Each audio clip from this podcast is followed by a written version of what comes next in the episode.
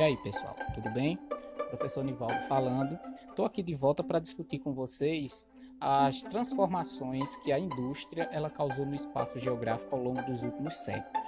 A gente vai estudar um pouquinho hoje e aprender de que maneira a revolução industrial ocorrida na Inglaterra no século XVIII, ela foi capaz de causar transformações significativas no modo de produzir e na maneira como a sociedade se organizou. Só que antes disso, eu gostaria de resgatar com vocês como era o mundo antes da indústria.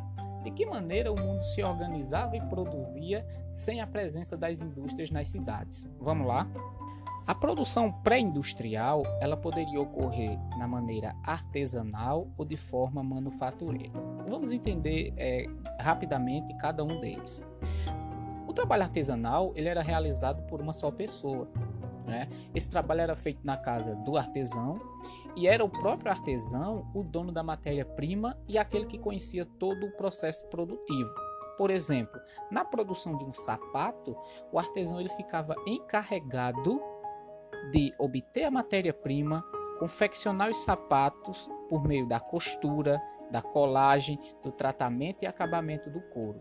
Ou seja, uma mercadoria ela, ela era produzida apenas por um artesão.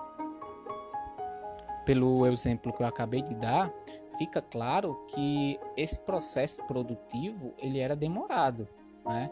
Toda a mercadoria produzida por uma só pessoa requeria tempo e bastante dedicação para ficar pronta.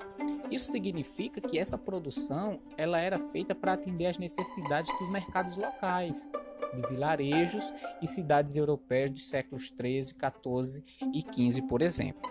Acontece que, a partir do século XV, as grandes navegações descobriram novos espaços e ampliaram as áreas de comércio da Europa com outras regiões do continente asiático, africano e americano. Esse cenário indica que a procura por produtos europeus aumentou né? E assim era preciso ampliar a capacidade de produção, uma vez que a atividade artesanal não era suficiente para atender às novas demandas do mercado internacional. Um novo produtivo surgiu, a manufatura. E nela, os trabalhadores eram reunidos em grandes oficinas, agora não mais dentro da casa do artesão, percebam. Eles recebiam a matéria-prima e um pagamento pelo trabalho realizado cada trabalhador realizava uma etapa da produção. Se nós utilizarmos mais uma vez o exemplo do sapato, na manufatura é, seria necessário vários artesãos ou vários operários, podemos dizer assim, para fabricar um sapato. Um ficaria responsável por obter a matéria-prima, outro por fazer o processo de costura, outro pela colagem, outro pelo acabamento do couro. E quais os resultados práticos disso? Que acontece é que a produção ela fica mais rápida, né? mais mercadorias ficam disponíveis em um curto espaço de tempo e, portanto, prontas para serem comercializadas com várias localidades do continente europeu e agora também do mundo. O modelo de produção manufatureiro ele se estende do século XV, quando se origina, até por volta do século XVIII, quando na Inglaterra surge a Revolução Industrial e, portanto, se desenvolve uma nova forma de produzir que ficaria conhecida como maquinofatura. Nesse processo, as máquinas a vapor substituíram as ferramentas. E essas máquinas elas também eram capazes de fazer o trabalho de várias pessoas surgem as fábricas, que são locais é, mais espaçosos para acomodação dessas máquinas, e agora os operários eles trabalhavam para o patrão em troca de um salário. Por conta da é, procura por tecidos, as indústrias de tecido de algodão foram as primeiras a adotarem as máquinas em seu processo produtivo. A energia a vapor como a principal forma de, de, movimentar a atividade industrial.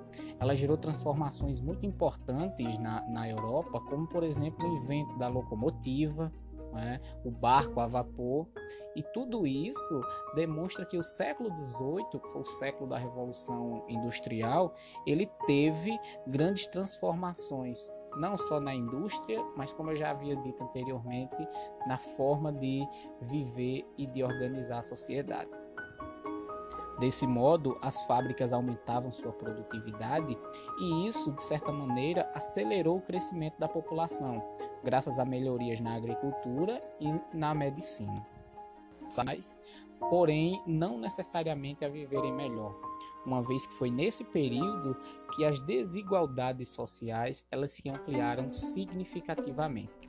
Fora das fábricas, as casas dos operários resumiu-se geralmente a um só cômodo, que servia para tudo: lavar roupas, dormir, cozinhar, fazer refeições, brincar e etc. O banheiro ficava do lado de fora e era usado por diversas famílias. Nos bairros operários, as ruas não eram calçadas e os esgotos corriam a céu aberto. O fato de a água não ser tratada facilitava a ocorrência de doenças epidêmicas, como a tuberculose e a cólera, que mataram milhares de pessoas nessa época. Já os donos das fábricas tinham condições de vida muito melhores que a de seus operários. Enriquecidos no processo de industrialização, eles levavam uma vida de luxo e conforto. Essa realidade que antes se resumia apenas à Inglaterra, ela foi se repetindo, se reproduzindo em todos os centros urbanos dos países onde chegava a Revolução Industrial. O Brasil não foi uma exceção a isso. É, urbanização e industrialização caminhavam de mãos dadas. Muitas cidades surgiram ou cresceram em torno das fábricas, desordenadas e rapidamente sob o impacto das famílias que vinham do campo, ansiosas por trabalho e uma vida melhor. Assim, essas cidades industriais tinham uma grave carência de serviços sanitários, iluminação, transporte e moradia. Cabe ressaltar que dentro das fábricas o ambiente ele não era dos melhores. Né? Eles eram sujos, escuros e sem ventilação adequada. Havia falta de refeitórios e de banheiros e o ar era quase irrespirável, sobretudo nas, nas tecelagens, por causa dos fiapos de lã. O trabalho era repetitivo e as jornadas muito longas.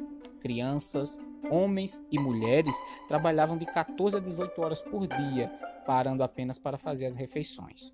Era comum, portanto, os operários receberem ameaças e castigos no trabalho ou serem irrelevantes, porque eram sujos, por terem assobiado ou cochilado em serviço. Crianças a partir dos seis anos e mulheres eram a mão de obra preferida dos empregadores, pois seus salários correspondiam a cerca de um terço do salário de um homem. Como reação a essas péssimas condições, os operários realizavam movimentos por melhores condições de vida e de trabalho. Um desses movimentos foi o ludismo, que foi justamente a revolta que os trabalhadores desenvolveram contra as máquinas, acreditando que elas haviam prejudicado a sua qualidade de vida, uma vez que substituía a mão de obra humana na atividade produtiva. O surgimento dos sindicatos e a realização de greves operárias foram também outras duras reações dos trabalhadores às transformações que as indústrias causaram no espaço geográfico. Encerramos essa discussão por aqui. Espero que vocês tenham gostado. Um forte abraço e até a próxima. Tchau, tchau.